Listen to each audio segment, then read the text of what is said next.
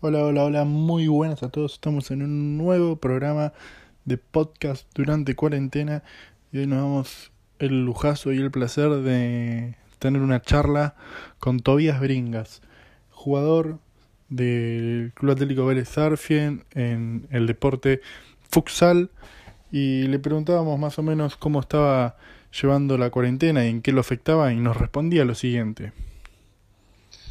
Buenas, ¿cómo están?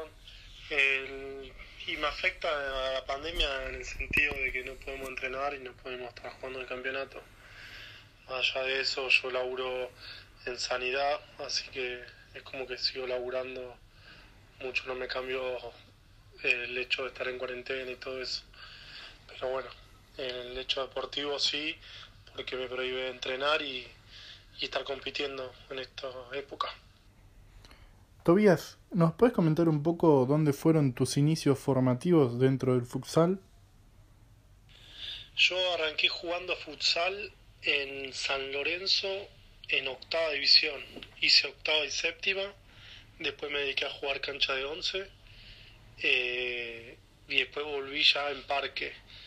Eh, volví para cuarta recién. Hice cuarta en parque. Al toque subí a tercera.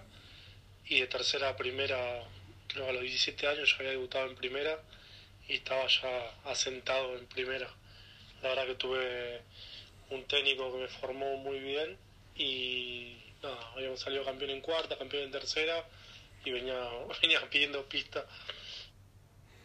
Pasando ya un poco más al presente, ¿nos puedes comentar un poco cómo fue tu llegada al club de Liniers? Mi llegada a Vélez se dio ya en junio del año pasado.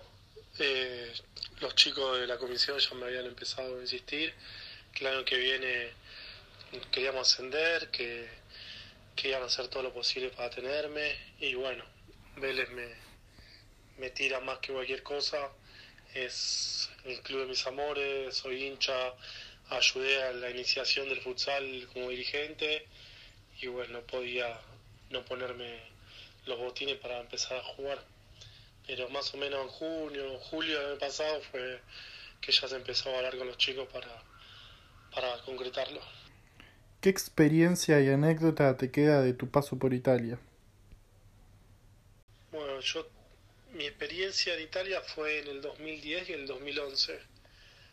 Se dio que fui a un club que quería ascender, que quería salir campeón de todo lo que se jugaba y bueno, lo pudimos concretar.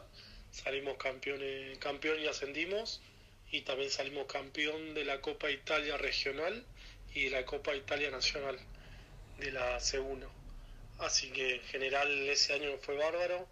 Al otro año me fui a un club de Serie B en Sardenia y también en un club de mitad de tabla que quería salvarse más del, descenso que otra cosa.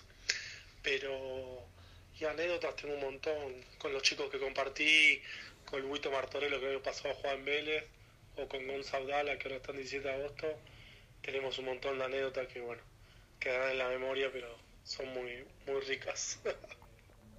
¿Qué diferencia puedes encontrar entre el futsal italiano y el argentino? Creo que la diferencia entre el futsal de Italia y el futsal de acá de Argentina es lo táctico. Allá se hace mucho hincapié, mucho hincapié en lo táctico, en la jugada preparada, en el arquero jugador, mucho, mucho se hace mucho hincapié sobre eso. Y acá no tanto eh, en las divisiones C, D. Creo que en la A está un buen, un buen escalón arriba que, que la B y que bueno, ni hablar de la C y la D. Pero lo mayor diferencia creo que es tácticamente eh, entre los ambos futsales, ¿no? ¿Qué sensación tuviste al enterarte de la convocatoria de la selección del ascenso? Y la verdad que esa convocatoria a selección fue increíble. Eh, había tenido un año muy bueno en, en Parque y justo me fui a Ñuga Jorge Ñori, que quería cambiar un poco de aire, pues ya había estado mucho tiempo en Parque.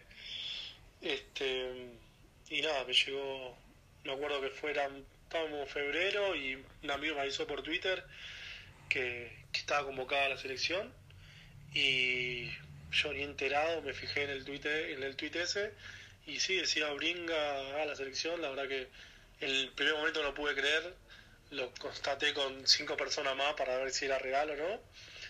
Y, bueno, fue una sorpresa increíble que, que, que pueda estar convocado. Estuvimos tres meses entrenando y la verdad que estuvo muy bueno ir hasta el predio, entrenar en esa cancha. Eh, la verdad que fue algo único, increíble y creo que es irrepetible a esta edad. Más allá de ser socio e hincha de Vélez, ¿qué importancia y qué significado tiene el club Jorge Newbery en tu carrera deportiva? Y Jorge Newbery tuvo una importancia muy grande en mi vida. Eh, lo tomo como mi segunda casa.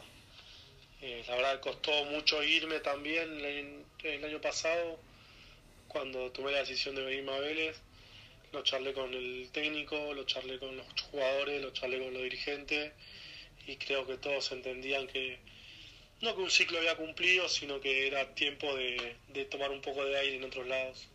Ya había estado seis años en el club y, nada, decidí tomar un aire y, venirme para Vélez. Pero sí, lejos es mi segunda casa, siempre que puedo ayudo y me sigo hablando con los dirigentes, con los jugadores. La verdad que es como es algo muy bueno que le puede pasar a cualquier jugador eh, pasar por, por Jorge Newbery y por la calidad de personas que hay en el club. Bueno, de esta manera cerramos esta jugosa entrevista que tuvimos con Tobías. Le agradecemos mucho por su tiempo. Y bueno, nos reencontramos la próxima edición de podcast durante cuarentena. Hasta luego. Chau, chau.